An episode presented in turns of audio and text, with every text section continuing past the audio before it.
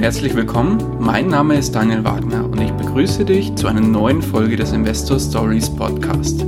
Erfahre von anderen Investoren, wie sie gestartet sind und welche Erfahrungen sie auf ihrem bisherigen Weg gemacht haben.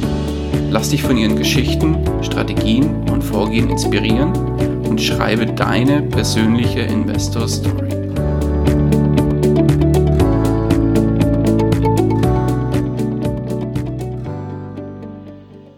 Bevor wir zur eigentlichen Podcast-Folge kommen, möchte ich dir noch kurz unseren Werbepartner vorstellen.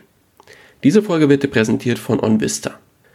Beim Finanzportal OnVista erhältst du nicht nur aktuelle Informationen rund um das Thema Börse und Geldanlage, sondern hast darüber hinaus noch die Möglichkeit, dir ein kostenloses Musterdepot einzurichten. Damit kannst du schnell und einfach verschiedene Anlagestrategien testen oder dein Echtgelddepot spielerisch abbilden. Außerdem kannst du dir Notizen zu deinen Kauf- und Verkaufsentscheidungen machen und erhältst alle relevanten Nachrichten zu all deinen Werten.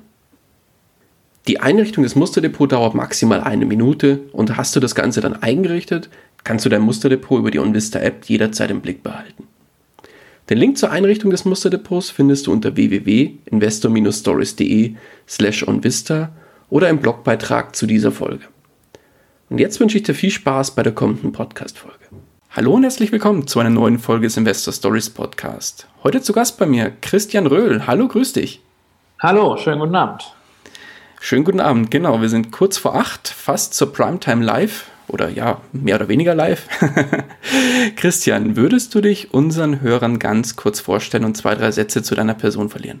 Ja, mein Name ist Christian Beröhl. Ich bin Investor, das heißt, lebe überwiegend von den Erträgen meines eigenen Vermögens. Dazu Unternehmer, Kapitalmarktstratege, Buchautor und Speaker zu Finanzthemen.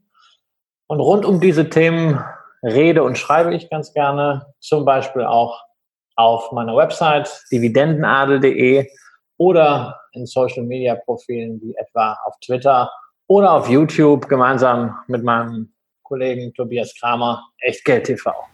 Mhm, sehr gut. Werden wir dann auf jeden Fall in den Shownotes auch verlinken, dass alles von dir nochmal im Zweifel nachzulesen ist. Christian, jetzt würde mich natürlich interessieren, du, es gibt ja gefühlt nichts, was du nicht im Rahmen der Börse schon mal erlebt oder gemacht hast. Wie ging es denn, wenn man jetzt die Zeit so ein bisschen zurückdreht, wie ging es denn bei dir überhaupt ursprünglich los, dass du überhaupt das Thema Finanzen bzw. Investieren für dich entdeckt hast? Wann ging es da los bei dir?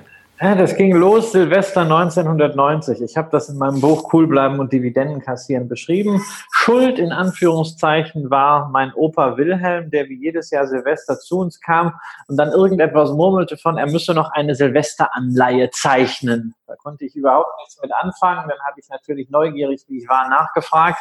Und er erklärte mir dann, dass das nichts mit Papier und Bleistift zu tun hatte, sondern dass er dem Staat sein Geld lieh, statt es aufs Sparbuch zu packen, da also eine sogenannte Anleihe kaufte. Und dafür gab es Zinsen, wenn man das zehn Jahre festlegt, und zwar neun Prozent. Also für die Jüngeren unter deinen Hörern, ja, Zinsen, ähm, das ist sowas, das gab's mal äh, bei Wertpapieren auch noch staatlich garantiert. Und äh, ja, ich fand das irgendwie spannend. Hab dann äh, alsbald auch meine erste Bundesanleihe bekommen und war dann, wie man heute so sagt, angefixt. Ähm, mein Opa hat das natürlich sehr gefreut, dass er endlich jemanden hatte, dem er seine Begeisterung für Wertpapiere mitgeben konnte. Sehr schnell kam dann auch die Aktie dazu. Er hat mir dann ein Buch geschenkt.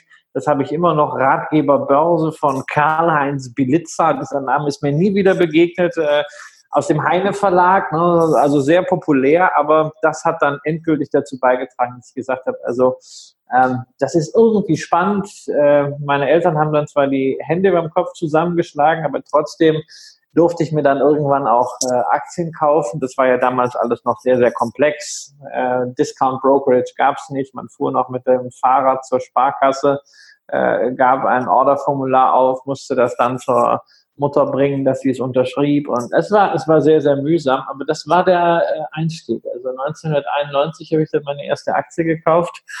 Oh, wie alt warst du da, wenn ich fragen darf? Damals bin ich dann 15 geworden.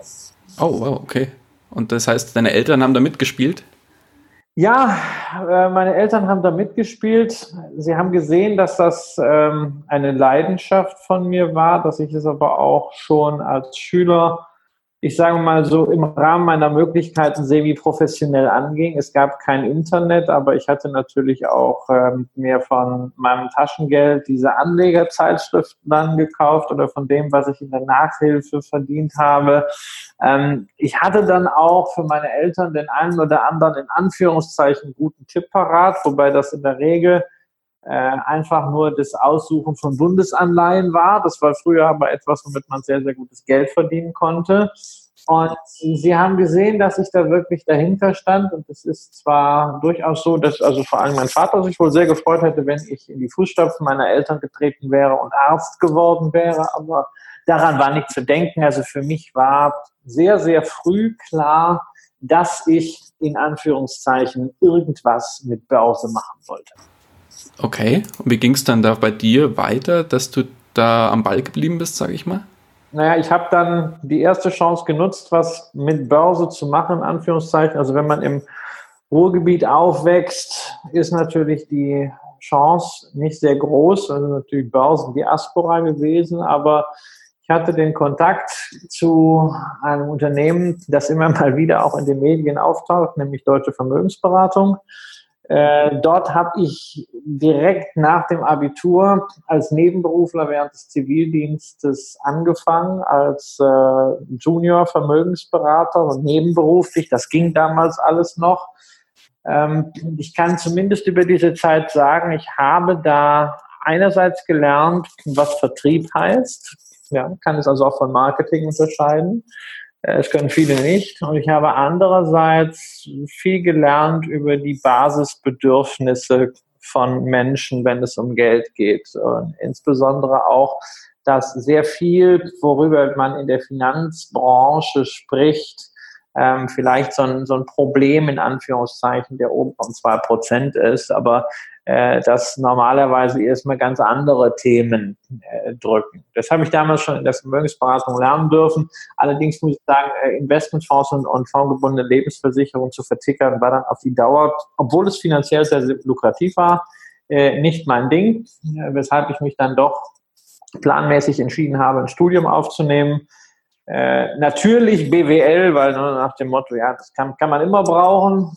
Äh, mein Opa hätte zwar lieber gesehen, wenn ich äh, Jurist geworden wäre, aber er hat das dann toleriert und auch gefördert. Allerdings äh, habe ich nicht sehr lange studiert, denn es war ja dann die wilde Zeit des neuen Marktes.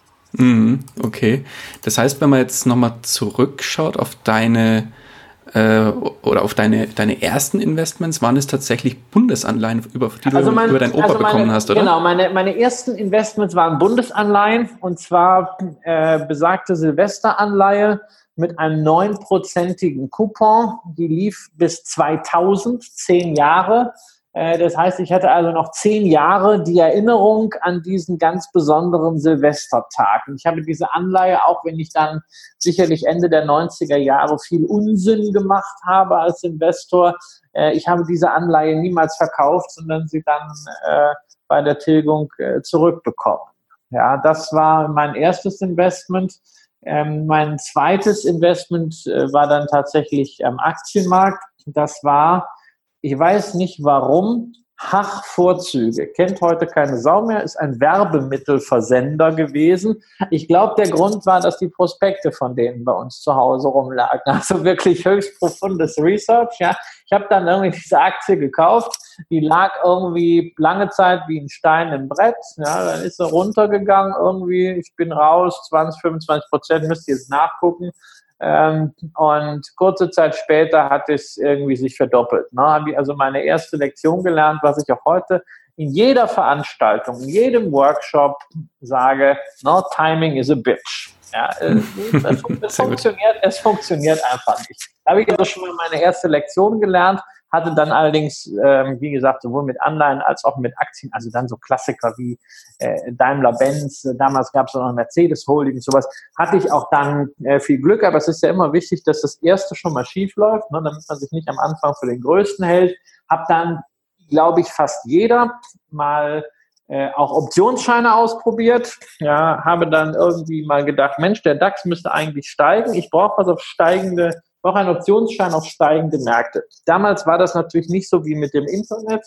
äh, heutzutage, sondern damals, man höre und staune, hat man tatsächlich auch Optionsscheinkurse noch in der Zeitung gelesen. Wir hatten unter anderem die Welt und die FAZ zu Hause. Ähm, die FAZ sponserte mein Opa, die Welt kriegten wir auf anderen dunklen Kanälen und in der Welt standen tatsächlich so 60 Optionsscheine. Und da war tatsächlich irgendwie so ein Optionsschein, da stand hinter DAX, KOS und dann irgendeine Zahl. Äh, und ich habe gedacht, super, ja, das ist ein DAX-Korridor-Optionsschein, äh, DAX-Kaufoptionsschein, äh, also K für kaufen, musste kaufen. So, habe ich gekauft. Der DAX stieg. Ich lag also absolut richtig. Nur mein scheiß Optionsschein fiel und fiel und fiel. Und ich dachte, was ist das für ein Mist? Und dann habe ich mal irgendwie ähm, bei der Bank damals angerufen, was das denn ist. Die waren ja damals schon vom Service her ganz gut. Stellte sich heraus, K stand eben für Korridor-Optionsschein. Und da gab es also nur Geld, wenn der DAX immer in diesem Korridor lag. Allerdings diesen Korridor war schon lange nach oben durchbrochen worden. Insofern verlor ich einfach jeden Tag Geld. So, und das war also auch dann, das, also wirklich ein wahnsinniges Glück, sehr früh lernen zu dürfen, ist, man sollte nur das kaufen, was man versteht und wo man sicher ist und nicht so einfach drüber hudeln. Ähm, das ist da bestraft worden. Das war irgendwie Geld, was ich äh, so mal so für so einen Urlaub zurückgelegt hat. Ne? Und äh, da ist halt das Motto am Ende gewesen, Bigge See statt Ballermann. Ja, sehr gut. Wenn man das Ganze jetzt so ein bisschen auf heute ummünzt, wo hat sich das bei dir denn hinentwickelt? Worin investierst du denn heute? Ja, natürlich ganz anders. Also ich hatte dann einen Zwischenschritt. Ich habe dann ja 98 mein Studium geschmissen, weil ich erst einen, einen Anleger, die Chance hatte, ein Anlegermagazin mitzugründen. Das gibt's heute noch, äh, das Going Public Magazin. Und dann äh, von einem Frankfurter Börsenmakler verpflichtet wurde, damals in den wilden Zeiten des neuen Marktes. Ja, und dadurch habe ich halt dann den professionellen Einstieg in den Markt gefunden ähm, und bin ja dann in der Finanzbranche an unterschiedlichen Stellen tätig gewesen, insbesondere äh, mit meinem eigenen Unternehmen im Derivatebereich, sowohl als Analyst wie auch dann hinterher als Berater für Investmentbanken. Ähm, das war natürlich eine Zeit, in der ich selber an den Märkten relativ wenig aktiv war, weil ich mein gesamtes äh, Vermögen im Grunde im Unternehmen stecken hatte. Also wir hatten das äh, äh Unternehmen, Finanzmedienunternehmen, äh, am äh, 19. Dezember 2001 gegründet. Das heißt also zwei, zwei, Monate nach den Anschlägen vom 11. September, kurz nachdem die ganze New Economy äh, äh sowieso blown off war. Man hat uns also für verrückt erklärt, ausgerechnet in diesen Zeiten äh, das war ähnlich depressiv wie später dann nach dem Lehman-Schock äh, ein, ein Startup im Finanzmedienbereich zu gründen. Aber wir haben es trotzdem gemacht und äh, dass wir es 2006 schon an die Börse gebracht und 2007 verkauft haben, zeigt ja eigentlich, dass wir ähm, mit der antizyklischen Vorgehensweise ganz richtig lagen. Ja, nur in der Zeit habe ich eigentlich äh, privat, würde ich sagen, nicht investiert. Ich habe äh, immer gerne Geld ausgegeben und ansonsten äh, an der Börse eher äh, spekuliert, eher herumgezockt. Ja, Investor bin ich äh, sicherlich erst geworden nach dem, also in der Zeit zwischen Börsengang und Unternehmensverkauf und dann insbesondere nach dem Unternehmensverkauf, als mal zwar der Großteil meines Unternehmens weg war, aber dafür Geld auf dem Konto war. Und ich auch in der Situation war, dass ich mir gesagt habe, ich muss mit diesem Geld ja jetzt irgendwie das eigene Unternehmen als Einkommensquelle perspektivisch ersetzen. Ist ja immer noch schön, wenn man da auf der Payroll steht, aber es gehörte mir halt nicht mehr. Und mir war relativ schnell klar, ich wollte keine Immobilien kaufen, ich wollte äh, nicht irgendwie äh, mich enteignen lassen und geschlossene Fonds kaufen, sondern ich wollte wieder unternehmerisch investieren und damit war auch klar, es ging um die Aktie. Ich habe mir dann parallel zur ja, unternehmerischen Tätigkeit diesen Blick auf Aktien angeeignet, ähm, eben nicht als Spekulationsobjekt, sondern als unternehmerischer Sachwert, als Beteiligung an einem Unternehmen, wo dann natürlich auch Stichwort Einkommensquelle das Thema Dividende ins Spiel kam. Mhm. Und ich würde insofern sagen, als ernsthafter Investor sehe ich mich erst seit 2007. Wobei natürlich meine Investmentphilosophie das ist auch das, was ich natürlich in Veranstaltungen und Workshops, äh, Workshops immer versuche mitzugeben.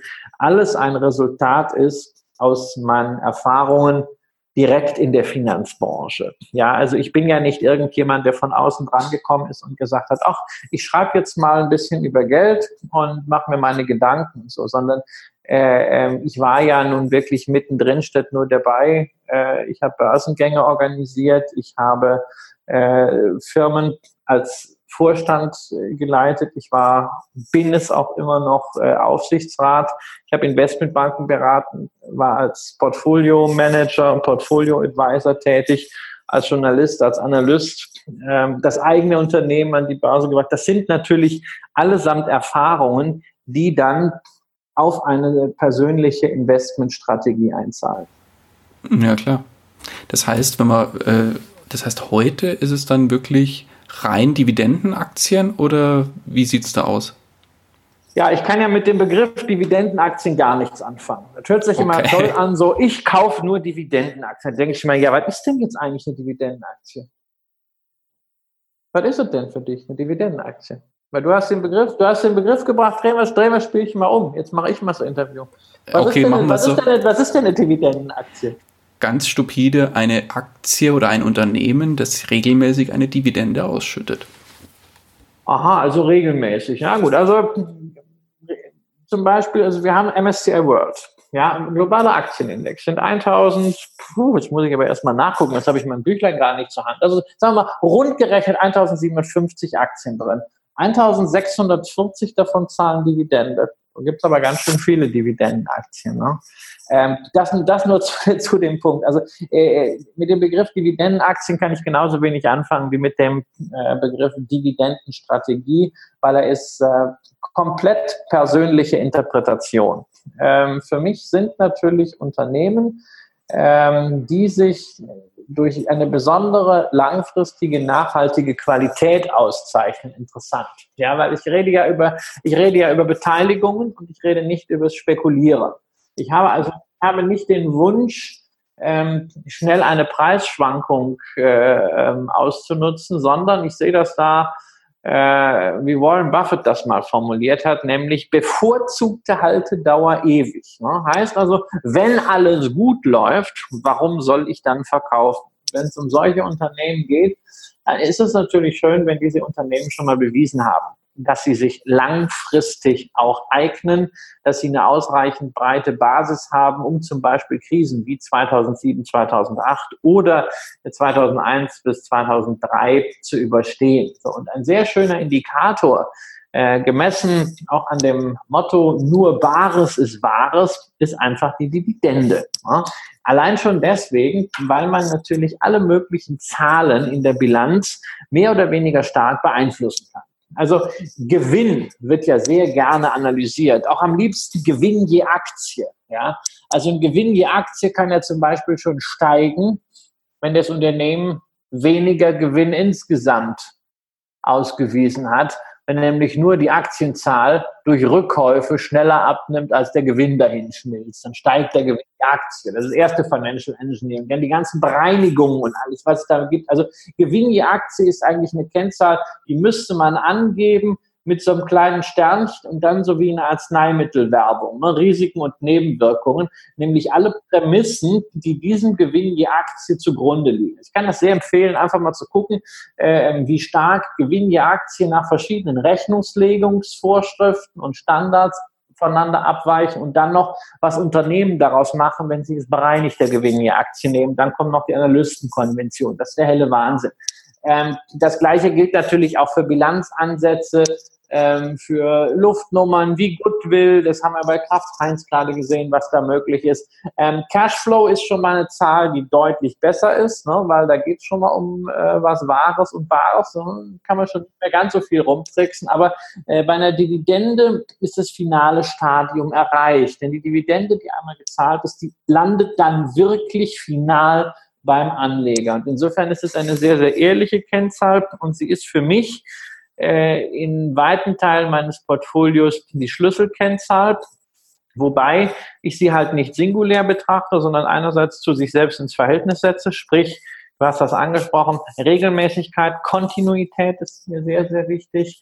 Ähm, aber natürlich auch, dass die Dividende tatsächlich verdient wird. Stichwort Ausschüttungsquote, wie immer man sie misst, ob man jetzt auf den Free Cashflow oder auf verschiedene Ergebnisse der Aktie geht, ähm, dass die Dividende wächst und dass sie natürlich nicht gezahlt wird, äh, indem man äh, nicht vorhandene Barmittel durch Schulden auftreibt, ja, was da auch noch ein wichtiger äh, Punkt gerade ist. Und wenn man das kondensiert, dann sind Dividendenaktien für mich einfach nur Qualitätsaktien, die diese Qualität gegenüber dem Aktionär auch schon bewiesen haben. Die meisten Qualitätsaktien sind tatsächlich auch Dividendenaktien, vielleicht nicht immer seit 25 Jahren, aber 25 Jahre müssen es auch nicht sein. Also mir reicht ein Horizont, der bis zur letzten Finanzkrise geht, um das einfach mal zu prüfen.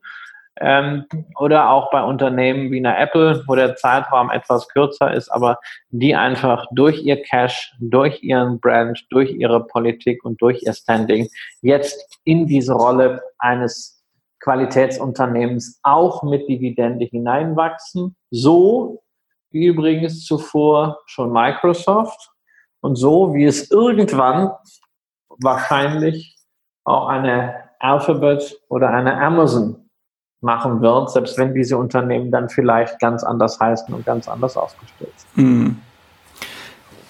Das heißt, du setzt bevorzugt auf die genannten Qualitätsaktien, die entsprechend mit Dividende die Mitarbeiter, oder die Mitarbeiter, sage ich schon, die, die, die Aktionäre belohnen. Ja, das ist, naja, was halt, also belohnen die den Aktionären eine angemessene Beteiligung am Gewinn äh, zahlen. Das ist ja, es ist ja kein Almosen, sondern Aktionäre stellen Risikokapital zur Verfügung und dafür bekommen sie äh, entsprechend etwas. Ja, es gibt äh, wenige Qualitätsunternehmen, die keine Dividende zahlen, und zwar habe ich eben genannt. Äh, das sind Unternehmen, die sicherlich etwas spät ins Portfolio aufgenommen habe. Eine Amazon, eine Facebook auch, eine Alphabet insbesondere.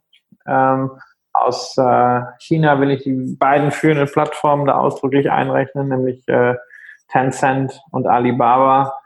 Ähm, das sind Unternehmen, ähm, die ich, sagen wir mal, so ein bisschen hybrid relativ hoch außerhalb der, der Kernstrategie äh, gewichtet habe. Zwar später als viel Sandro, aber immer noch äh, meiner Ansicht nach so, dass ich mich damit wohlfühle. Ähm, aber das sind, das sind wenige Unternehmen. Und man kann auch sehr schön nachvollziehen, äh, dass Unternehmen, die Dividende zahlen, sich langfristig auch was den Gesamtertrag angeht, besser entwickeln als die Unternehmen, die keine Dividende zahlen. Der Unterschied ist natürlich in Europa deutlich größer als in den Vereinigten Staaten, wo es eine gewisse Kultur im Hightech-Bereich gibt, keine Dividenden zu zahlen, sondern ausschließlich mit Aktienrückkäufen zu arbeiten, das über sehr, sehr lange Zeiträume. Ähm, aber auch dort, wenn man den S&P 500 nimmt, laufen in den letzten 20 Jahren in Summe Dividendenzahler besser als Nichtzahler. Lässt sich mhm. sehr einfach empirisch belegen. Mhm, sehr gut. Gibt es denn außer Aktien bei dir noch was anderes im Portfolio? Naja, natürlich. Ähm, ich meine, in der, in der Gesamtvermögensübersicht ähm, sind natürlich bei mir auch Immobilien drin, einfach aus äh, familiärer Vorprägung, wobei ich dort jetzt nicht mehr äh, aktiv äh, investiere, sondern äh, nur noch das, was da ist, verwaltet. Ich habe äh, natürlich auch äh, Edelmetalle, selbstredend, selbstredend physisch. Ja, ich habe auch noch die eine oder andere äh, Restposition äh, an Anleihen, weil es schlichtweg aus dem laufenden Zins, wenn ich sie so früh gekauft habe, sind insbesondere Bankanleihen aus den 8er und 9er, teilweise 11er Jahren, äh, dass die laufenden Zinseinnahmen in Relation zu meinem Einstand so gut sind, warum soll ich sie äh, weggeben, wenn es ordentliche Emittenten sind. Aber ähm, für mich sind Aktien das absolute Core-Investment. Dabei insbesondere natürlich Aktien, die Dividende zahlen, solche Qualitätsunternehmen, die ich im Rahmen unterschiedlicher Strategien allokiere. Ähm, wer meine Sendung verfolgt, weiß, ich habe ein relativ großes Portfolio. Ähm, alleine so klassisches Income-Portfolio sind über 100 Aktien. Dazu kommen halt dann einfach noch ein paar andere Strategien, die ich nebenher mache. Ähm, aber ähm, das hat ein, das muss man auch nicht zwangsläufig haben. Das äh, muss auch nicht jeder Privatanleger in dieser Summe haben.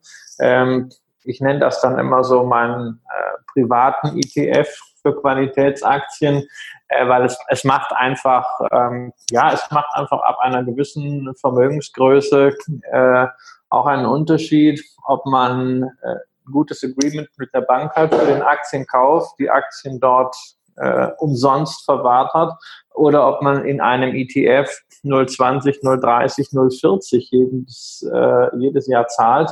Ähm, also insbesondere, wenn man nicht viel äh, umschichtet, wie das bei mir in den meisten Strategien der Fall ist, ähm, ist es durchaus dann ein, ein relevanter Kostenvorteil. Und außerdem möchte ich mir natürlich äh, schon das Portfolio so zusammenstellen, wie es meinen Kriterien genügt und nicht äh, mir etwas vom ETF-Anbieter vorsetzen lassen oder vom Fondsanbieter. Das heißt jetzt nicht, äh, dass das, was der ETF-Anbieter oder eine Kapitalanlagegesellschaft hat, per se schlecht sein muss. Nein, nein, also ganz im Gegenteil. Gerade bei ETFs gibt es äh, für Anleger, die sehr effizient investieren wollen, ganz, ganz großartige Produkte. In der Regel, je einfacher die Produkte, umso besser. Ähm, alles, was komplex ist, kann man gleich wegpacken. Aber es ist natürlich so, dass man sich bei einer gewissen Vermögensgröße und natürlich auch einem gewissen Investmentstil und einem gewissen Interesse an Wirtschaft durchaus mit vertretbarem Aufwand auch ein größeres Portfolio leisten kann. Das ist ja eines der wesentlichen Themen, was ich in äh, Workshops auch vermittle. Ja, klar. Christian, wenn man jetzt so von oben drauf schaut auf dein Gesamtportfolio, wie setzt sich das denn ungefähr mit dem dicken Daumen prozentual zusammen? So auf Verteilung, wie viel Prozent ist in Aktien, wie viel Prozent ist ungefähr in Immobilien und so weiter. Deut deutlich mehr als die Hälfte ist in, äh, ist in Aktien. Ähm, Immobilien bewerte ich nicht. Das ist, das ist extrem schwierig äh, für mich. Äh, es ist ein, ein recht signifikanter Anteil noch in äh, Beteiligungen an Unternehmen, die nicht börsennotiert sind, die ich selber gegründet habe oder wo ich noch äh, Aktionär und äh, in irgendeiner Form als Organ tätig werde. Ähm, ich habe äh, zum Beispiel mit meinem Co-Autor des Buches äh, Cool bleiben, Dividenden kassieren 2008 im Allgäu ein äh, Konvolut von Solaranlagen gebaut, also Photovoltaik auf äh, gewerblichen und äh, landwirtschaftlichen Dachflächen. Und diese Beteiligung haben wir letztes Jahr sukzessive rausverkauft ähm, an Investoren. Äh, dadurch habe ich also momentan eine Cashquote, die deutlich höher ist als das, was ich äh, normalerweise eigentlich äh, ja bräuchte oder empfehlen würde. Das investiere ich gerade sukzessive. Insofern sind diese Prozente ähm, nicht ganz äh, repräsentativ, weil bei mir halt immer noch unternehmerische Sonderfaktoren reinkommen. Wenn ich das alles mal rausrechne, ist also meine, meine intrinsische Investitionsquote im Aktienmarkt, also ohne diese, ich nenne das mal Verbesserungseffekte durch anderweitige Cash-Zuflüsse, äh, et, etwa zwischen 85 und 90 Prozent. Oh, okay. Und da sind aber die Immobilien jetzt nicht mit, mit berücksichtigt. Nein, nein, also ich, ich, bewerte, ich bewerte doch keine Immobilien, für die ich kein Geld bezahlt habe, weil sie im Familienbesitz sind. Okay, verstehe. Sind, äh, Dinge, die man, äh, äh, die man hegen und pflegen muss, äh, was wir mit großer Leidenschaft tun äh, und wo wir sehr stolz darauf sind, ähm, da als, als privater Mieter zumindest äh, ja, ein, ein paar Wohnungen in einem äh, deutschen Hochschulstandort äh, für wirklich tolle Mieter äh, bereitstellen zu dürfen und dabei vielleicht auch äh, ja nicht unbedingt den, den letzten Eurocent rausdrücken zu müssen. Äh, genauso wenig. Also ich habe äh, 2001 hier in Berlin eine Wohnung gekauft in Berlin Mitte, wo ich mittlerweile lebe seit 2012 und äh, die Wohnung ist äh, 500 Meter hier entfernt Und das war damals die Zeit, als gerade der neue Markt zusammenbrach und ein befreundeter Privatbankier sagte mir, du musst endlich mal was Seriöses machen. Ja, du immer mit deiner ganzen Zockerei und deinen Spekulationen, du kaufst jetzt eine Wohnung. Wir haben das in der Bank als Projekt, ich finanziere dir das Ding, äh, du musst nur zehn Prozent anzahlen und ich habe gedacht, oh Gott, Berlin und Wohnung. Aber irgendwie, ja, ich, habe dem wirklich vertraut. Ich bin jetzt auch immer noch großartiger Typ. Und äh, ja, wie der, wie der Zufall dann so will, äh, ist dann plötzlich irgendwann Berlin-Mitte so, so eine Hip-Lage geworden. Und man kommt dazu, äh, dann zu einer Wohnung, wo man regelmäßig irgendwelche Anfragen kriegt, ja, wollen Sie nicht verkaufen, ja.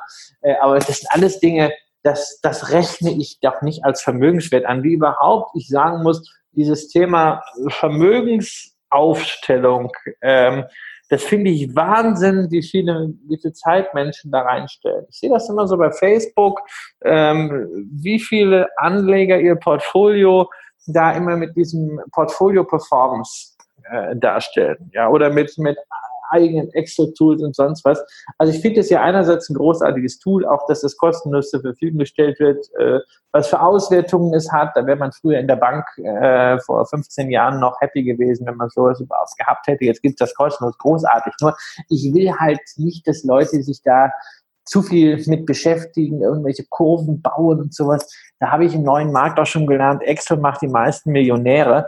Ähm, für mich ist das nicht relevant. Also ich muss nicht jeden Tag aufstehen äh, und erstmal gucken, wie reich ich denn bin. Ja, also ich gucke äußerst selten äh, auf meinen Depotwert. Ähm, für mich ist auch immer relevant, gerade wenn ich mir also Sektorgrößen anschaue. Das ist ein sehr wichtiges Thema für mich, dass ich im äh, Portfolio über alles hinweg äh, keine Sektorklumpen habe. Ja, viele sogenannte Dividendeninvestoren haben ja dann unglaublich viele REITs oder Konsumgüteraktien. Also das ist mir sehr, sehr wichtig, dass das ausgeglichen äh, ist im Rahmen fester Grenzen. Und da schaue ich aber nicht nach Marktwerten, sondern da schaue ich immer nach dem Geld, was ich da reingesteckt habe. Und das verändert sich nicht. Ja. Wenn ich auf mein Portfolio schaue, dann schaue ich vor allem auf das, was die Unternehmen zu bieten haben. Sprich, haben sich die Kennzahlen bei den Unternehmen geändert? Läuft irgendwo die Ausschüttungsquote aus dem Ruder? Wird die Dividende äh, eventuell nicht angehoben oder wird sie gekürzt? Äh, läuft die Verschuldung aus dem Ruder oder passiert sonst etwas mit dem Unternehmen, was ich nicht mag? Ja, ähm, also ein, ein so ein Thema ist zum Beispiel Übernahmen. Ja, grundsätzlich habe ich mir angewöhnt, bei Übernahmen, wenn ein Unter äh, Unternehmen, was ich im Portfolio habe, ein Übernahmeangebot kriegt oder umgekehrt eine Riesenübernahme, also Merger of Equals ankündigt, rauszugehen, weg, ja, weil in diesem ganzen Übernahmedings, da passieren die abenteuerlichsten Geschichten. Und das können dann Spezialisten machen. Da gibt es ganz super Hedgefonds und Beteiligungsgesellschaften, die kennen sich damit aus, aber das werden dann alle Spezialsituationen, da haue ich dann was raus. Das interessiert mich viel mehr.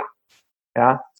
Wie oft prüfst du deine Aktien? Also oder wie, wie oft überprüfst du, ob irgendwelche speziellen News für die jeweiligen Aktien unterwegs sind? Weil du hast ja vorhin auch noch erwähnt, dass du über 100 Werte im Depot hast. Ja, also News, wie gesagt, also wenn es irgendwo eine Übernahme äh, gibt, das, sind, das kriegt man natürlich äh, einfach so mit. Ansonsten habe ich ein paar äh, News-Alerts, wo ich mir jetzt auch nicht, nicht alle, äh, alle Quartalszahlen anschaue. Ähm, das hängt sehr stark von der einzelnen Teilstrategie ab. Ich habe also, wie gesagt, die 100 Aktien nicht alle so auf einem Depot, sondern in verschiedene Strategien unterteilt, auch bei unterschiedlichen Banken. Kann ich übrigens jedem empfehlen. Ne? Äh, der Trend geht zur Zweitbank und zur Drittbank. Ne? Depots kosten ja nichts, aber bringt was. Ne? Wenn es mal irgendwann, kann man ja nie ausschließen, bei einer Bank mal Probleme gibt. Hatte gerade so einen Fall. Ne? Äh, kleine Depotbank pleite gegangen, ne? meine Aktien haben immer noch nicht zurück. Äh, aber äh, davon, davon ab, ne? also auch da Diversifikation macht Sinn, zumindest ab einer gewissen Größenordnung.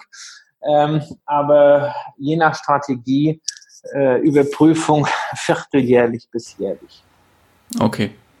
Ja, also es ist ja, äh, entweder habe ich wirklich äh, in manchen Strategien festen Rhythmus, äh, bei den anderen, ich habe ja auch Positionen, die ich ähm, einfach halte. Da müsste also schon ganz, ganz schlimm was passieren, äh, dass ich sie verkaufe, weil äh, ich diese Aktie noch in einem Steuerprivileg habe, äh, da vor 2008 erworben.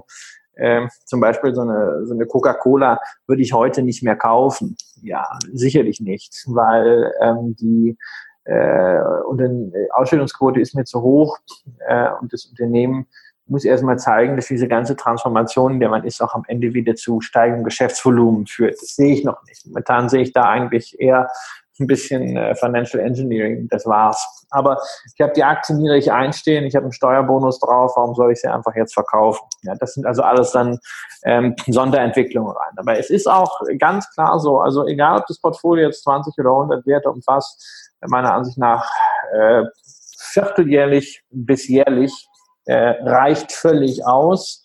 Ähm, alles, was kürzerfristig ist, ist dann sogar irgendwann schädlich, weil man ständig anfängt zu überlegen, äh, ein Portfolio zu optimieren, das doch raus, das doch rein, also bringt alles nichts. Klare strategische Guideline vorher schreiben, bevor man investiert.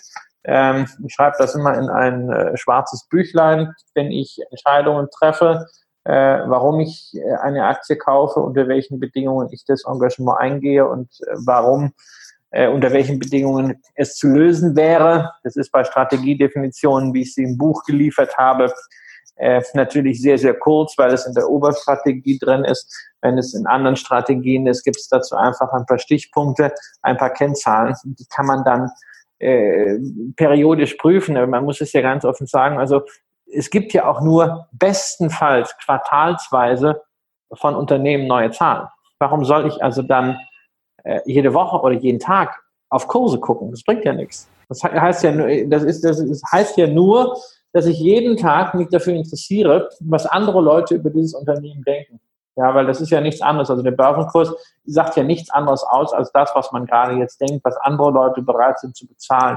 Ist mir aber in dem Moment egal. sondern ich will gucken, ist das Unternehmen immer noch in Line mit dem, was ich damals gekauft habe? Und das sind halt einfach, lässt sich das an ein paar äh, Basiskennzahlen festmachen und abseits von Kennzahlen ist es einfach äh, der Punkt, äh, sofern es keine rein quantitative Strategie ist, ist es noch das Unternehmen, in das ich ursprünglich investiert habe.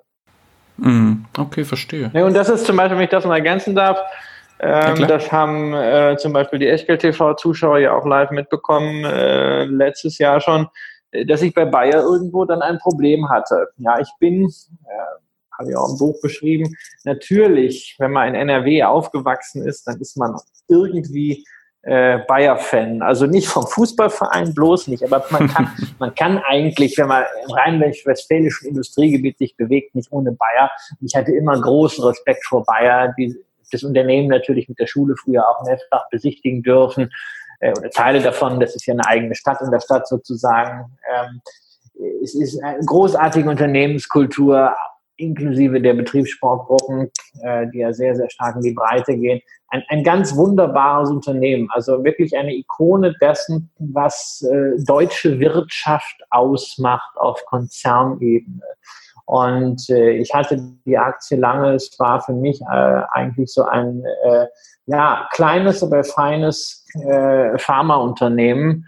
Und dann kommt, daran hatte ich investiert und mit einer guten Dividendenpolitik sauberen Bilanz. Und dann kommt diese Monsanto-Geschichte. Und äh, ich habe das überhaupt nicht aus dieser ethischen Ecke gesehen, sondern ganz einfach aus diesem Pharmahersteller wird plötzlich ein Grundstoffkonzern, der eben keine solide Bilanz mehr hat, sondern sich über beide Ohren verschulden muss. Es war einfach nicht mehr das Unternehmen, was ich wollte.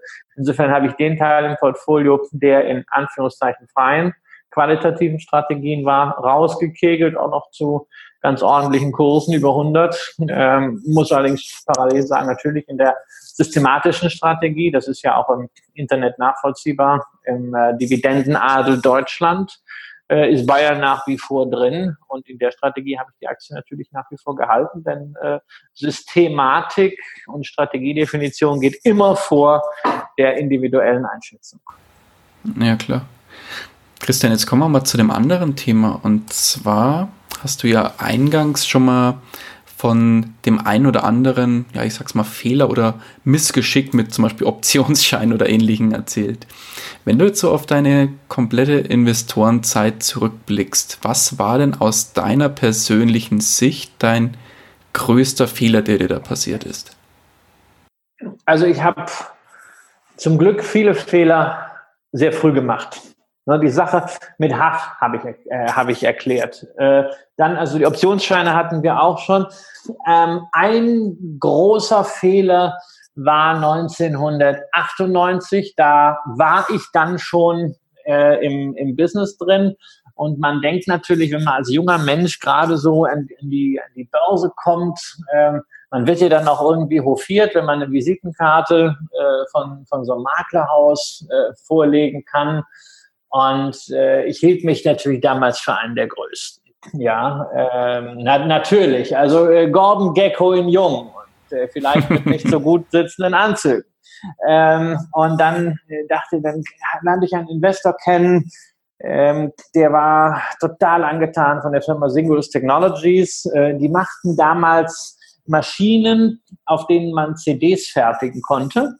Und am Horizont okay. war etwas, das nannte sich DVD. Das war 1998 eine Verheißung. Ja? DVD ist ein ganzer Film auf einer Silberscheibe. Wir waren elektrisiert. Ja? Super geil. Kann man sich heute in Zeiten von Netflix kaum noch vorstellen, aber das war, das war so hot und ich dachte, wow, that's it. Und er dachte, ja, das ist mit dem Vorstand gesprochen. Dann habe ich den Laden nochmal besichtigen dürfen, dem Vorstand die Hand geben dürfen. Und ich dachte, hey, ne, ich bin quasi schon Gordon Gecko. Ne? Äh, sozusagen blaues Hufeisen liebt Anne Stil für diejenigen, die den Film ähnlich lieben wie ich. Und ich habe dann wirklich mit dem bisschen, was ich da hatte, All-In gespielt Singulus Long, volle Kanne und dann noch ein Wertpapierkredit aufgenommen und den auch nochmal, volle Kanne Long, weil es konnte ja nichts passieren. Ich war ja so nah dran.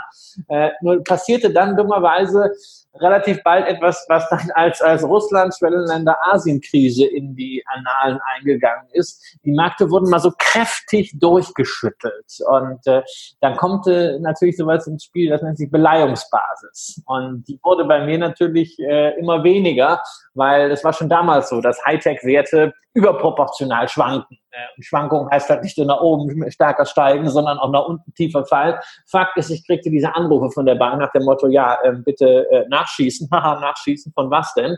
Und das war echt eine ganz, ganz, ganz, ganz enge Kiste. Das war so äh, wirklich so um zwei, drei Prozent, dass ich dann irgendwann wieder in der Wand hinging, weil die Märkte einen fulminanten äh, Turnaround machten, also eine Kehrtwende und es ging dann wieder richtig rauf. Und äh, das, das ging, das war wirklich haarscharf. Ansonsten wäre ich zwangsliquidiert worden äh, und hätte eigentlich Insolvenz anmelden dürfen. Ja, mit, äh, mit 22 und dem Glauben, eine eigentlich verheißungsvolle Karriere zu starten und Gordon Gecko 2 zu sein. Also äh, das war für mich eine so traumatische Erfahrung, ähm, dass ich danach gesagt habe, nie, nie, nie, nie wieder auf Kredit Aktien zu kaufen. Das habe ich bis heute durchgehalten.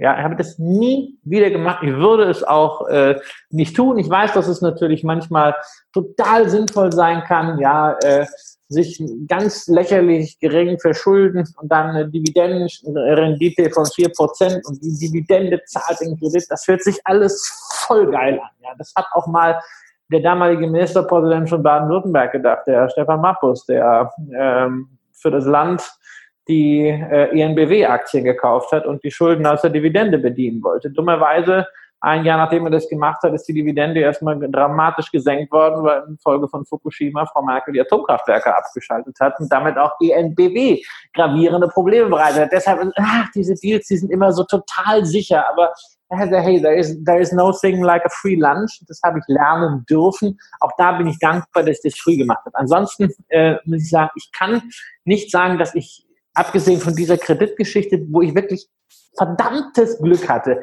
nicht sagen, hey, ich habe den, den Riesenfehler gemacht, sondern ich habe sicherlich ähm, immer viele kleine Fehler gemacht. Das mache ich heute noch. Ne? Äh, äh, ich mache ständig kleine Fehler, aber immer wieder andere. Ja, ähm, manchmal mache ich auch dumme Fehler. Die, ähm, das haben auch meine Zuschauer mitbekommen bei, bei Echtgeld TV. Wir haben eine Aktie drin. Äh, da gab es ein Übernahmeangebot, die Ontex. Und ich hatte gedacht, naja, eigentlich schmeiße ich es raus, aber jetzt aus diesem Depot, was auch öffentlich dann geführt wird, äh, dass ich komme, läuft die Story noch ein bisschen weiter. Ja, Bullshit. Ne? Wieder gegen die eigenen Prinzipien gehandelt und zack, Übernahmeangebot abgeblasen, Aktie wieder von 28 auf 19. Ja, ähm, ich bin nach wie vor über ein Unternehmen überzeugt, im Sinne einer Unternehmensbeteiligung ist es fein, aber ich hätte natürlich da schon ganz gerne was mitnehmen können, wo ich jetzt einfach nochmal warten muss, äh, bis das wiederkommt. Insofern, ähm, ja, kleine Fehler sind auch nicht äh, zu vermeiden, solange man nicht ewig dieselben macht. Das, das sollte man nicht tun. Alle anderen Fehler passieren, aber ich limitiere Fehler natürlich dadurch, dass ich mich nicht für smart halte. Ja, also muss ich sagen, das habe ich in den letzten 20 Jahren gelernt. 1998 habe ich wirklich gedacht, ich bin ein großer Investor. Ja, das denke ich, das denke ich schlichtweg nicht mehr. Ich glaube auch gar nicht, dass ich besonders gut erfolgreiche Unternehmen erkennen kann. Äh, ich glaube auch gar nicht, dass ich äh, ähm, ja überhaupt als, als Investor großartig tauge. Ich glaube, dass ich eine fähig oder zwei wichtige Fähigkeiten mitbringe, äh, nämlich einerseits Faulheit, andere sagen dazu Geduld. Ja, ähm, Sitzfleisch könnte man auch sagen und andererseits Disziplin. Wenn ich mir Regeln aufgeschrieben habe, gerade in systematischen Strategien, aber auch im qualitativen Portfolio, dann beherzige ich die und das ist sehr, sehr wichtig. Damit wird man wahrscheinlich nicht reich, das muss ich auch nicht mehr, da ist ja schon was da, aber man wird vor allem äh, nicht arm sterben, um ein Zitat von Albert Warnecke, dem Finanzvisier, aufzugreifen. Mm. Ja, und vor allem, ich glaube, das entspannt ja auch, oder? Wenn man klare Regeln hat, man muss nicht aus dem Bauch raus irgendwas ja. entscheiden, sondern einfach nur, ist es A oder B? Moment, ich schaue auf mein Regelzettelchen, alles klar, es ist A. Genau, Punkt. genau. Es ist unglaublich entspannt, also dieses Nachdenken. Ich habe das ja früher auch gemacht, ja. Also ich habe ja früher auch äh, äh, wirklich ein, ein, Anlagemedium verantwortet, äh, was, was pro Woche 20 Seiten hatte, ne? Und man, man guckt natürlich schon, ob das dann was aus so, solchen äh, Anlagevorschlägen und Ideen wird und dann überlegt man mal, ja, jetzt hier dabei und sonst was da und da, es könnte noch was werden und sowas. Man wird ja völlig wuschig, ja, und da muss ich sagen, bin ich sicherlich deutlich ausgeglichener. Ist natürlich ganz klar bei mir auch der Verzicht darauf zu sagen, hey, von diesem Unternehmen bin ich total überzeugt, da gehe ich jetzt mal richtig groß rein mache ich nur dann, wenn ich selbst der Unternehmer bin. Ich hatte das Glück, dass ich das schon mal gemacht habe. Ähm, ich muss dieses Glück nicht immer herausfordern. Ich glaube, dass andere viel bessere Unternehmer sind. Ähm, aber ich möchte einfach da das Risiko rausnehmen. Deshalb, ich bewundere auch durchaus Investoren. Ich habe einen äh, Bekannten, der hat ein sehr, sehr konzentriertes Depot, wahnsinnig erfolgreich mit 30 Werten. Der hat wiederum eine Freundin, die hat ein Depot mit äh, 10 Werten. Ja, hoch konzentriert. Nicht jetzt auch mit großartiger Analyse ähm, dieses Depot zusammengestellt, sondern einfach äh, ja aus, aus Dingen, wo ein Zugang zum Geschäftsmodell da war. Das ist etwas, wo man sehr viel Mut, sehr viel Selbstbewusstsein hat, ähm, die in Anführungszeichen richtigen Unternehmen zu erkennen. Das ist etwas, was ich einfach nicht mitbringe.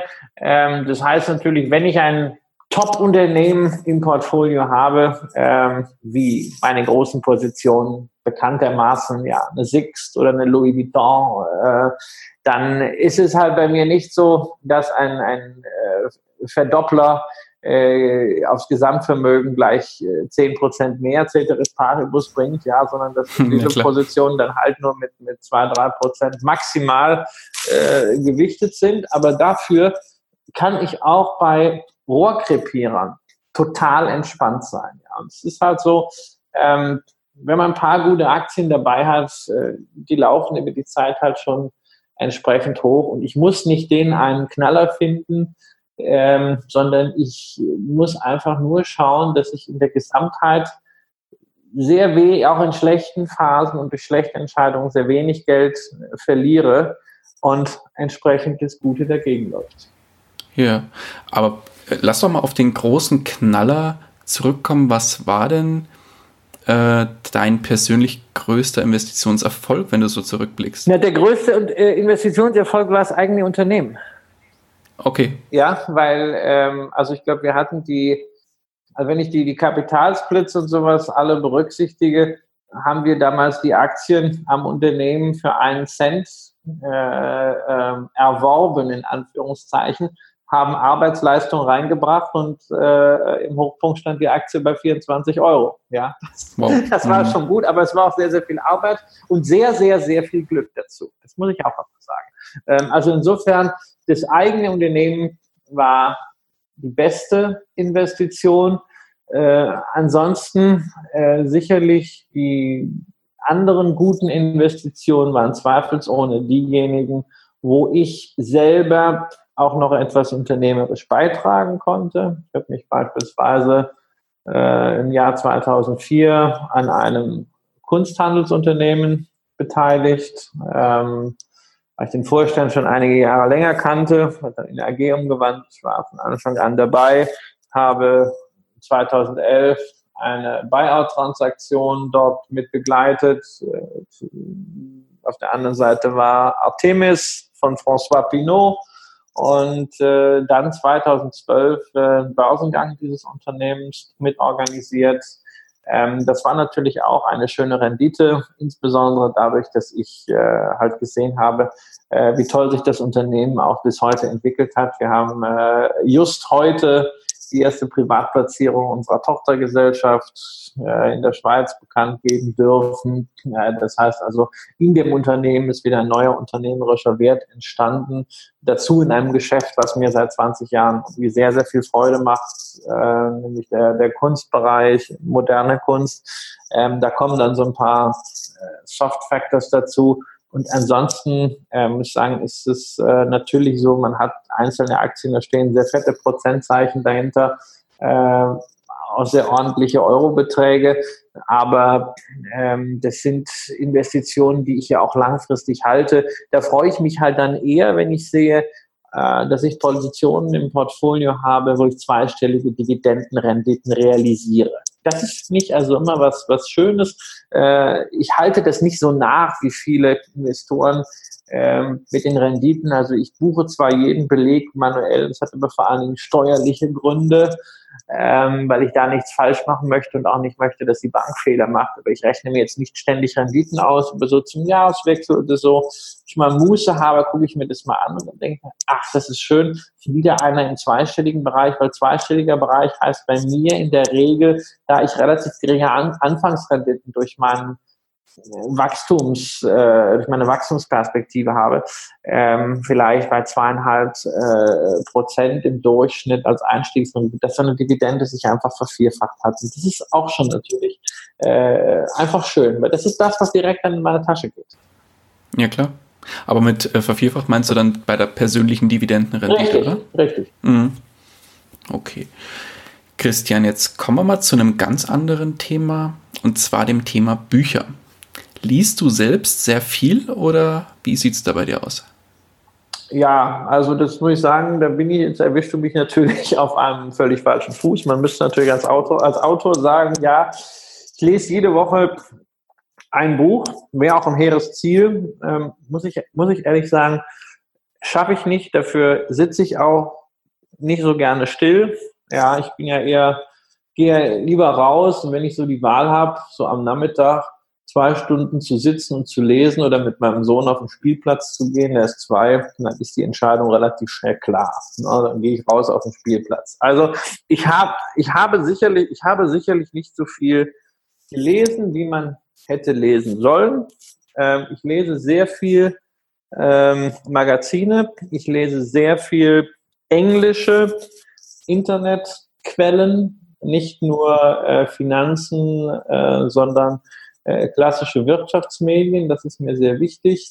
Ansonsten, was Investorenliteratur angeht, ähm, habe ich mal vor 20 Jahren die wichtigen Bücher schon gelesen. Also insbesondere, ich kann immer nur wieder die Bücher von Peter Lynch nennen. Ähm, äh, äh, One Up on Wall Street oder Beating the Street. Ich, ich glaube, in, in Deutsch sind sie ja vom Börsenbuchverlag verlegt worden. Bernd Schorsch äh, hat das ja mit ganz großer Leidenschaft gemacht, gerade bei diesen Büchern. Ähm, ich weiß gar nicht, wie die auf, wie die auf Deutsch, ich glaube, der Börse einen Schritt voraus heißt eins. Aber ich, wer, wer es sich zutraut, und es ist nicht so schwierig, also unbedingt im Original lesen, ähm, das, das hat echt Charme. Ähm, und daran, an diesen ganzen Prämissen, äh, hat sich ja nichts geändert. Wenn du mich jetzt also fragst nach aktuellen Lesetipps, dann muss ich sagen, kenne ich die Szenerie zu wenig, ähm, bin aber auch da der Meinung, weniger ist mehr. wie gesagt, die Lynch-Bücher kann ich empfehlen. Ähm, die äh, äh, ähm, Stocks for the Long Run äh, kann ich ebenfalls sehr empfehlen. Ein sehr, sehr gutes Buch, heißt in Deutschland Aktien für die Ewigkeit, was leider eine äußerst unglückliche Übersetzung ist. Und bei denjenigen, ähm, die nicht nur was über Wertpapiere wissen, sondern ein bisschen den Überbau, ja, die Metaebene heutzutage gerne Mindset genannt, kann ich halt einfach immer wieder nur auf Rich Dad Poor Dad verweisen. Ein sehr, sehr, sehr ja, gutes Buch. Ähm, da muss ich auch sagen, mal irgendwann ist es das auch. Ich stelle fest, dass vor allen Dingen viele junge Leute äh, ein bisschen zur Überoptimierung neigen. Ja, also ich lese ja gerne in Facebook-Gruppen, was gerade so los ist, weil das sensibilisiert auch für Themen, die man dann in, in Workshops und Veranstaltungen bringen kann oder in solchen Podcasts. Und da muss ich sagen, also es gibt zwei Überoptimieren. Das eine ist das ständige Nachdenken über das Portfolio. Und zwar völlig egal davon, ob man nur drei oder vier ETFs hat oder ob man 20 Einzelaktien hat. Es wird immer wieder darüber nachgedacht, wie man das Ganze noch besser machen kann, ob der ETF nicht vielleicht noch einen Ticken statt dem und wenn man schon MSCI World hat, ob dann noch der IMI Sinn macht oder sonst was. Da denke ich mir, Leute, ihr habt doch einmal eine Strategie gefunden, ist doch gut. Gebt der ganzen Sache doch mal Zeit und geht raus und macht irgendwas Sinnvolles, macht was Schönes oder bildet euch in eurem Job fort, sorgt dafür, dass er mehr Geld verdient, er könnte auch mehr, äh, mehr, mehr Aktien kaufen. Das ist eine. Und das andere ist, ähm, dass versucht wird, ähm, als Privatanleger äh, sich eine quasi professionelle Ausbildung anzulesen. Ähm, das ist natürlich, das ist ein, dieser Ehrgeiz ist sehr gut, aber wenn dann äh, ein, ein Privatanleger das fünfte Buch noch zur Unternehmensbewertung lesen möchte, das ist teilweise wirklich harter Stoff, dann ist natürlich eine Begeisterung für die intellektuelle äh, Aufnahmebereitschaft und auch Leidensfähigkeit auf jeden Fall da. Ähm, aber ähm, der erfolgreichste Investor ist nicht derjenige, der am meisten weiß. Invest. Das ist wohl wahr. Oder auch, der, oder auch nicht derjenige, der am meisten tut. Das ist keine Fleißaufgabe. Ja, das ist nicht wie beim Fußball, wo man Freistöße äh, üben kann. Ja, sondern beim Investieren läuft ganz, ganz viel nach meiner Erfahrung über den Faktor Zeit und über den Faktor Disziplin. Und beides setzt voraus, dass man einen klaren Kopf hat, dass man ruhig ist und nicht ständig über Optimierungspotenziale nachdenkt. Amen. Mehr kann ich dazu nicht sagen. Wunderbar. Christian, bevor wir zum Ende des Interviews kommen, kommen wir jetzt nochmal ganz kurz zu einem Thema, und zwar dem Thema finanzieller Neustart. Jetzt hast du schon einiges auf deiner bisherigen Reise als Investor erlebt. Eigentlich nichts, was es, glaube ich, so im Börsenbereich nicht gibt, glaube ich. Ähm, aber jetzt stell dir mal vor, du würdest morgen aufwachen, bist aber nicht mehr du selbst, du wachst in einem fremden Körper auf und bist eine andere Person. Du hast einen klassischen Angestelltenjob, verdienst ungefähr 1500 Euro netto. Und zusätzlich hast du ein Tagesgeldkonto, auf dem schlummern noch 10.000 Euro als Puffer. Jetzt hast du keinerlei Netzwerk mehr, auf das, das du dir bis heute aufgebaut hast. Was du aber hast, ist dein Wissen von heute. Das heißt, du darfst, musst dir das nicht neu aufbauen. Jetzt müsstest du finanziell bei Null starten, beziehungsweise mit den entsprechenden Randbedingungen. Wie würdest du neu starten? Ich würde auf jeden Fall als allererstes schauen, dass ich selbst von den 1500 Euro irgendwas weglegen kann. Ich würde ähm, irgendwie eine Art von Sparrate. Ja, also wenn ich jeden, vielleicht wäre ich so einer von denen, die sagen, na, ich habe überhaupt kein Geld, aber ich muss jetzt mal ganz schnell zu Starbucks äh, und wie jeden Morgen vor dem Gang ins Büro mein äh, 5 Euro Latte Macadamia Frozen Chai äh, Hazelnut Americano kaufen. Ja, irgendwie. Ja, ich, ja, ich finde das, find das ja toll, dass die Leute das machen. Ich bin ja Starbucks-Aktionär also auch einer der jungen, in Anführungszeichen, Dividendenwerte. Und ich finde ja toll, irgendjemand muss mir mal eine Dividende ja auch bezahlen. Aber vielleicht will ich das dann nicht selber sein. Und äh, also ich würde dann noch äh, Potenzialen gucken, dass ich zumindest irgendwas zurücklegen kann. Wenn es am Anfang nur äh, 100 Euro sind ähm, würde gucken, ob die 10.000 Euro auf meinem Tagesgeldkonto wirklich sein müssen ähm, oder ob ich mit einer geringeren Liquiditätsreserve arbeiten kann. Also bei 1.500 netto, wenn da keine anderen Verpflichtungen sind. Man kann das nie pauschal sagen. Also ganz, ganz schwierig, weil ist natürlich immer die Frage, was mit Eltern, pflegebedürftig, gesundheitliche Risiken und sowas. Aber äh, vielleicht würde auch die Hälfte als Notreserve reichen, weil es gehen ja nicht fünf Waschmaschinen auf einmal kaputt. Äh, wenn der Fernseher kaputt ist, ist er halt kaputt. Naja, hat man mehr Zeit, äh, statt den Schund anzugucken. Also ich so, und dann, dann äh, ähm, würde ich mir äh, die Frage stellen, wie kann ich dieses Einkommen, diese 1500 Euro erhöhen?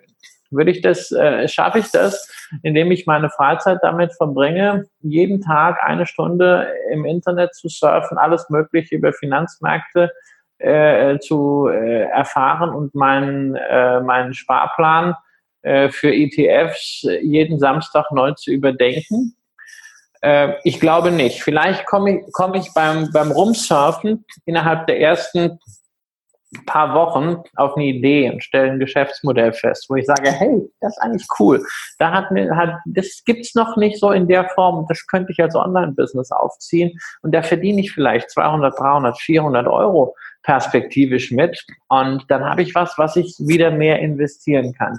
Aber wenn ich nicht bald sehe, dass ich da auf eine Idee komme, will ich diesen Mist lassen, sondern äh, stattdessen äh, mich voll auf diese Kompetenz konzentrieren. Du hast ja gesagt, ich bin irgendwie Sachbearbeiter, Angestellter. Also irgendwas muss ich ja können, sonst würde man, hätte man mich ja nicht angestellt, ja.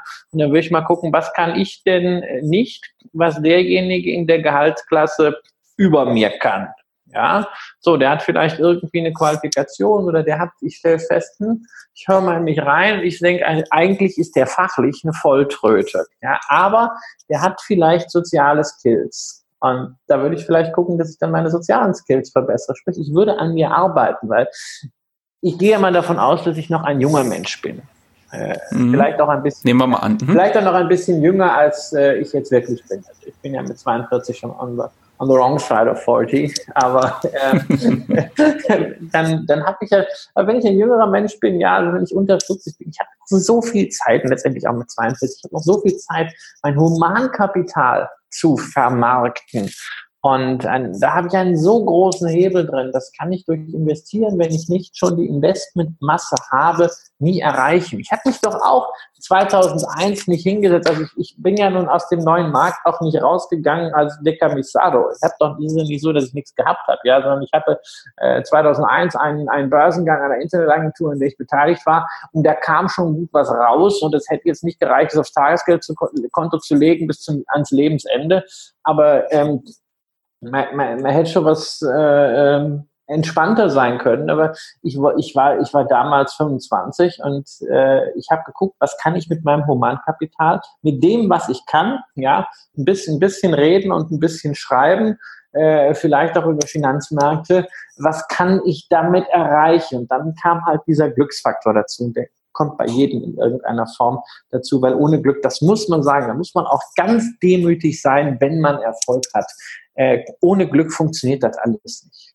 Ja, also äh, Inspiration ist wichtig, Transpiration ist noch wichtiger, aber Glück ist ein nicht zu unterschätzender Faktor. Richtige Zeit am richtigen Ort. Deshalb aber ähm, diese, diese Optimierung in Anführungszeichen, dieses Ausbeuten des Humankapitals ist für einen jungen Menschen ganz, ganz, ganz entscheidend.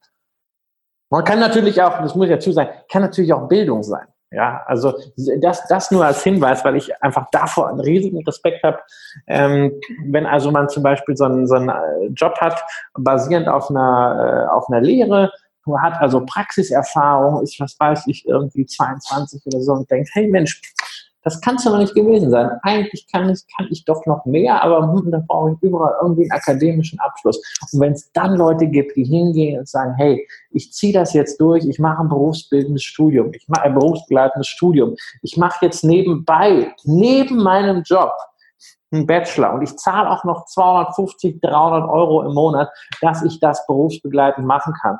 Deswegen, ich habe einen solchen Respekt vor den Leuten, die das durchziehen. Ich kenne ganz viele davon. Ich bin Dozent an der FOM-Hochschule, äh, der größten privaten Hochschule äh, in Deutschland, Fachhochschule in Deutschland. Und wir sind ja fokussiert dort auf äh, Studierende, die das nebenberuflich machen.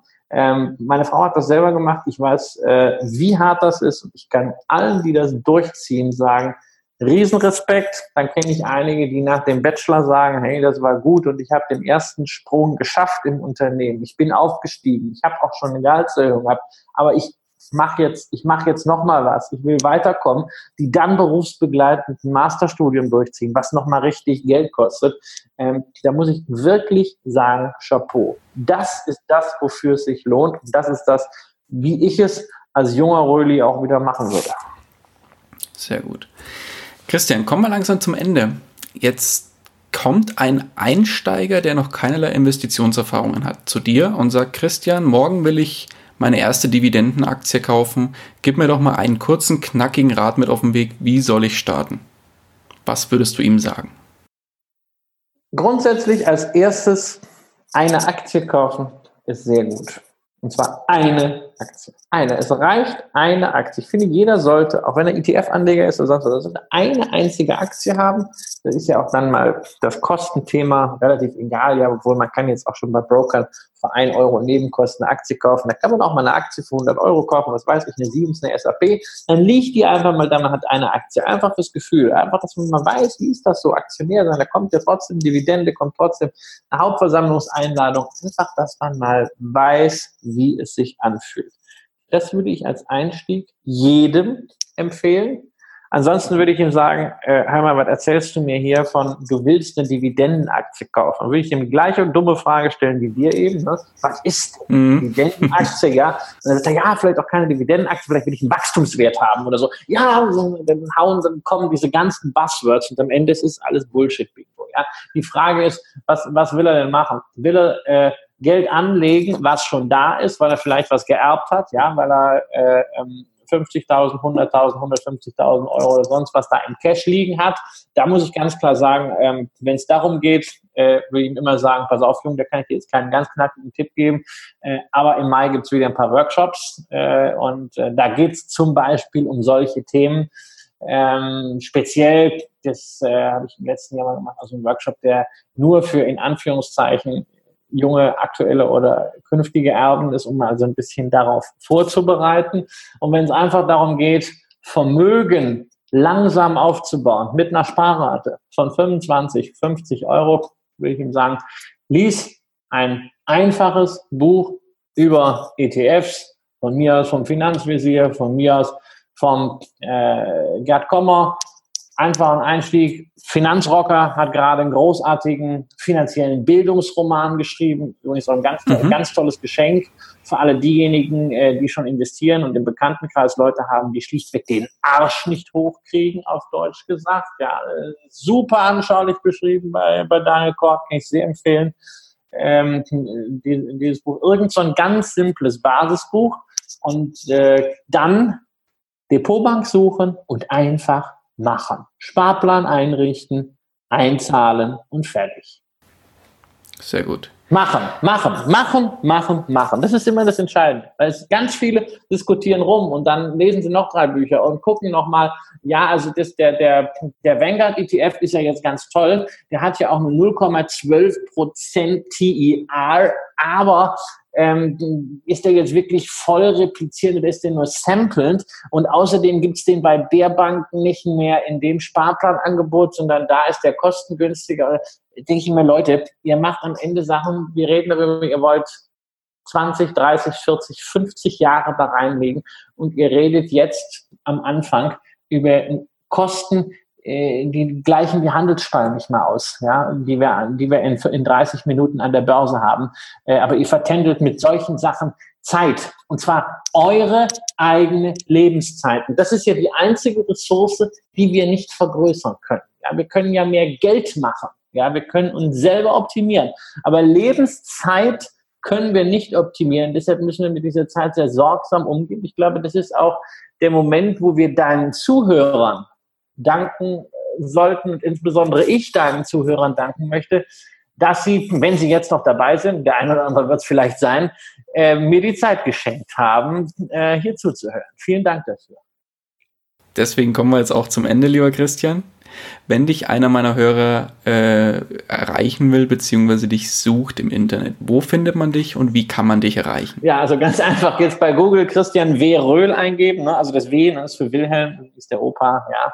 Ähm, da findet, findet man relativ viel von mir.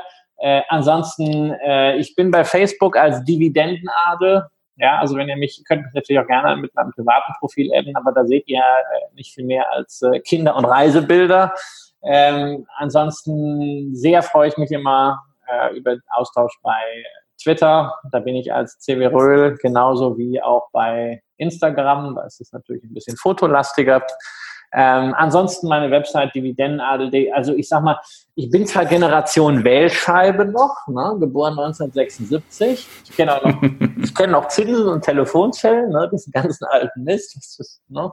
Aber ähm, ich habe äh, 2016 als dieses Buch rauskam, zu dem es übrigens nächstes Jahr äh, eine Neuauflage, also eine komplett neue Version geben wird. Ähm, Auflage ist ja schon die sechste. Als das Buch rauskam, habe ich angefangen mit Social Media. Ich war da bislang überhaupt nicht drin und es hat mir sehr, sehr viel Spaß gemacht, macht es auch immer noch und ich freue mich natürlich, äh, wenn ihr mich dazufügt, wenn ihr ein bisschen mehr sehen oder hören wollt, dann gerne auch bei echtgeld.tv auf YouTube. Alles klar, verlinken wir alles in den Show Notes. Christian, ich danke dir ganz, ganz herzlich für deine Zeit und den wahnsinnig tollen Input, den du hier gelassen hast und deine Geschichte, die du mit uns geteilt hast. Die letzten Worte des Interviews, die gehören dir.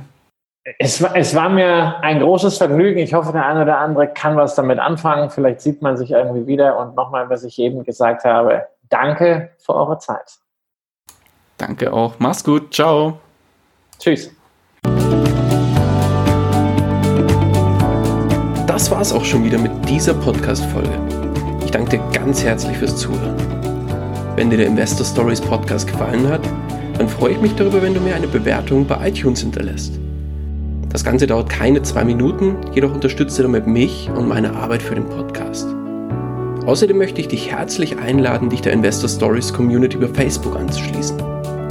Vernetze dich dort mit Gleichgesinnten, tausche dich mit anderen Menschen, die ebenso die Verantwortung für ihre Finanzen selbst übernommen haben, aus und profitiere vom Know-how vieler erfahrener Investoren. Neben dem aktiven Austausch erwarten dich regelmäßige Community-Aktionen, Gewinnspiele und noch vieles mehr. Den Weg zur Community findest du über www.investor-stories.de slash community. Ich freue mich, wenn du auch beim nächsten Mal wieder mit dabei bist. In dem Sinne, alles Gute und habe die Ehre,